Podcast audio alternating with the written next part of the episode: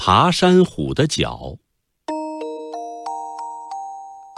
学校操场北边墙上满是爬山虎，我家也有爬山虎。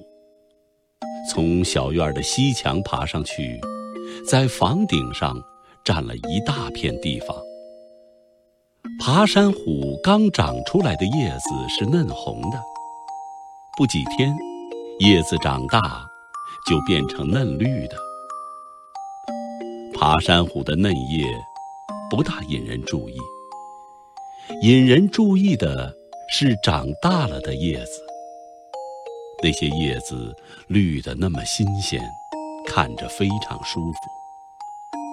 叶尖儿一顺儿朝下，在墙上铺得那么均匀，没有重叠起来的，也不留一点空隙。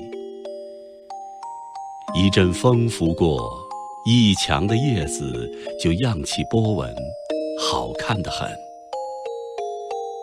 以前我只知道这种植物叫爬山虎，可不知道它怎么能爬。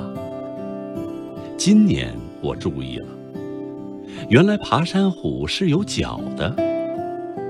爬山虎的脚长在茎上。茎上长叶柄的地方，反面伸出枝状的六七根细丝。每根细丝像蜗牛的触角，细丝跟新叶子一样，也是嫩红的。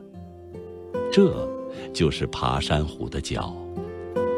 爬山虎的脚触着墙的时候，六七根细丝的头上就变成小圆片儿。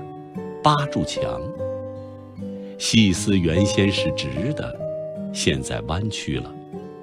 把爬山虎的嫩茎拉一把，使它紧贴在墙上。爬山虎就是这样一脚一脚地往上爬。如果你仔细看那些细小的脚，你会想起图画上蛟龙的爪子。爬山虎的脚，要是没触着墙，不几天就萎了，后来连痕迹也没有了。触着墙的细丝和小圆片儿，逐渐变成灰色。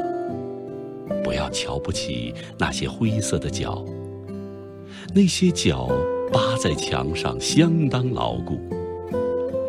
要是你的手指不费一点劲儿，休想拉下爬山虎的一根筋。更多课文，请关注微信公众号“中国之声”。